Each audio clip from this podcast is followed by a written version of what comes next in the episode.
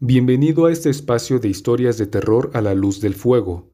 En esta ocasión te contaré algo de El llanto de la humanidad, una colección de historias autoconclusivas.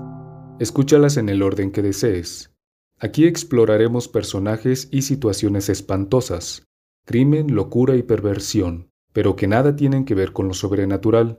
Si algo de eso te interesa, te sugiero que visites la otra antología, El ocaso de Atragnox. Disfruta el episodio de hoy llamado Su hija, inspirada en una historia real, escrito y narrado por El César. 17 de febrero. En mis casi 20 años de vida nunca me he dedicado a escribir un diario, pero cierta acumulación de hechos me ha ocasionado un estancamiento de incómodas sensaciones. He pensado que si me esfuerzo en escribirlas tal vez se desvanezcan, como una forma de terapia, y quién sabe, si soy afortunada podría desembocar en un hábito agradable. Hoy desperté por las manos de mi papá agitándome los hombros. En cuanto abrí los ojos me azotó con la noticia de que debíamos mudarnos de inmediato. Otra vez, por cuarta ocasión en tres años. Cuando pregunté por qué, de nuevo respondió que por el trabajo. La primera vez dijo que lo habían despedido, luego que la empresa impuso políticas con las que desacordaba, y ahora me dice que se peleó con el jefe. Cuando he cuestionado por qué no consigue un nuevo trabajo en la misma ciudad, me ha callado de tajo y dicho que no trate de entender cosas que están fuera de mi alcance. Siempre ha sido así de repentino su aviso. La primera vez ni se detuvo a pensar en mi universidad, a la que acababa de entrar. Para cuando tocó el tema teníamos al menos 10 días viviendo en una ciudad diferente. ¿Qué hiciste con eso? Me preguntó y me hirvieron los jugos del estómago por las ganas que tenía de gritarle los nombres de todos los amigos que dejé atrás, a quienes no tuve la oportunidad de decir adiós, además del tedio que tuve que soportar para tramitar la modalidad a distancia. Por extraño que parezca, se habría resuelto más rápido si hubiera hecho el papeleo de modo presencial, pero solo respondí que iba bien. Él asintió. 18 de febrero. Anoche no tuve estómago para continuar, pero lo que me atormenta es la siguiente cadena de eventos. Solíamos vivir en la ciudad de Oaxaca, luego nos mudamos a Puebla, después a Veracruz y hace dos días que llegamos a Guadalajara. Cada vez que nos mudamos, una víctima de asesinato es encontrada cerca de donde vivíamos. Ninguna de las tres tiene relación con nosotros. Hasta donde sé, podría ser solo una macabra coincidencia.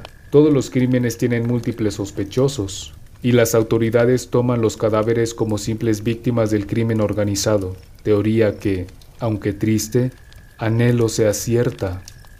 No tengo con quién hablar de esto. Mi mamá falleció hace unos años y soy hija única. No confío en que un sacerdote o un terapeuta mantenga el acuerdo de confidencialidad, porque si hablan y resulta ser... No quiero que se lleven a mi papá lejos de mí. 19 de febrero. Hoy fue un día cualquiera. Me acerqué a la cocina cuando mi papá estaba haciendo la comida. Me ofrecí para ayudarle a preparar el arroz, a lo que él aceptó renuente. Lo quemé. No me reclamó, pero vi la decepción en sus ojos por haber fallado en algo tan simple, y me repetí al menos una docena de veces lo estúpida que soy. 20 de febrero. Hoy fue mi cumpleaños. La noche anterior le dije a mi papá que solo quería comer tacos, tener de postre un pay de limón y ver una película. No sabía qué esperar del día, pero me la pasé realmente bien. No sé qué más escribir. 27 de junio. Hoy he tenido la imperiosa necesidad de volver a escribir. Lo abandoné porque empecé a sentir que mi sospecha estaba por completo fuera de lugar y que era la mayor insensatez pensar así de mi papá. Pero esta mañana lo noté distante. Algo ocupaba su mente y sucede que nunca se comporta de tal manera, excepto en los días previos a mudarnos. Él siempre está concentrado, sin importar la actividad que esté realizando. Pregunté qué sucedía y sacó de nuevo esa actitud de tratarme como idiota. Así que intenté seguirlo cuando salió, pero dado que él tenía coche y yo no, me fue imposible durar mucho tiempo. Probaré otra estrategia. Cuando se duerma tomaré su celular para ver si encuentro algo. 29 de junio. Como Guadalajara es una ciudad grande, pude usar una vez más lo del paseo. Esperé más de seis horas en el edificio y estuve a punto de irme cuando lo vi. El coche entró al terreno circundante del edificio, con una calma que aceleraba los golpeteos de mi corazón. Verlo salir del coche y arrastrar a alguien al interior del edificio hizo a mi alma regurgitar. Bajé tan rápido y en silencio como pude. Iba a medio camino cuando escuché gritos de un hombre joven. No importaba, nadie más podía escucharlo. Corrí, llegué al primer piso y lo vi. Con un taladro mi papá masacraba la cara de un muchacho no mucho mayor que yo. Alzó la vista y me vio. Apagó el taladro. La sangre ajena escurría por todo su cuerpo.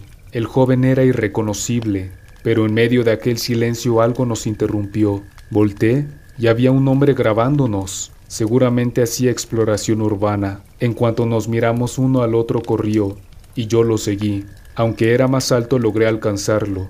Cuando volví en mí, él estaba arrodillado, dándome la espalda, y el silencio murió cuando el bulto de su cuerpo cayó al suelo, y quedó ante mis ojos el cuchillo empapado en sangre brillante. Permanecí inmersa en el momento hasta que mi papá llegó. Nos miramos en silencio como lo habíamos hecho momentos antes. No pude descifrar lo que decían los ojos de mi papá. Sé que no era vergüenza. Hace un rato regresamos a casa. Me dijo que hiciera maletas y pensara a dónde me gustaría ir. Fin. Gracias por escuchar. Si quieres pasar a saludarme, puedes encontrarme en Instagram y Facebook como El César, con Z en ambas. Hasta la próxima fogata.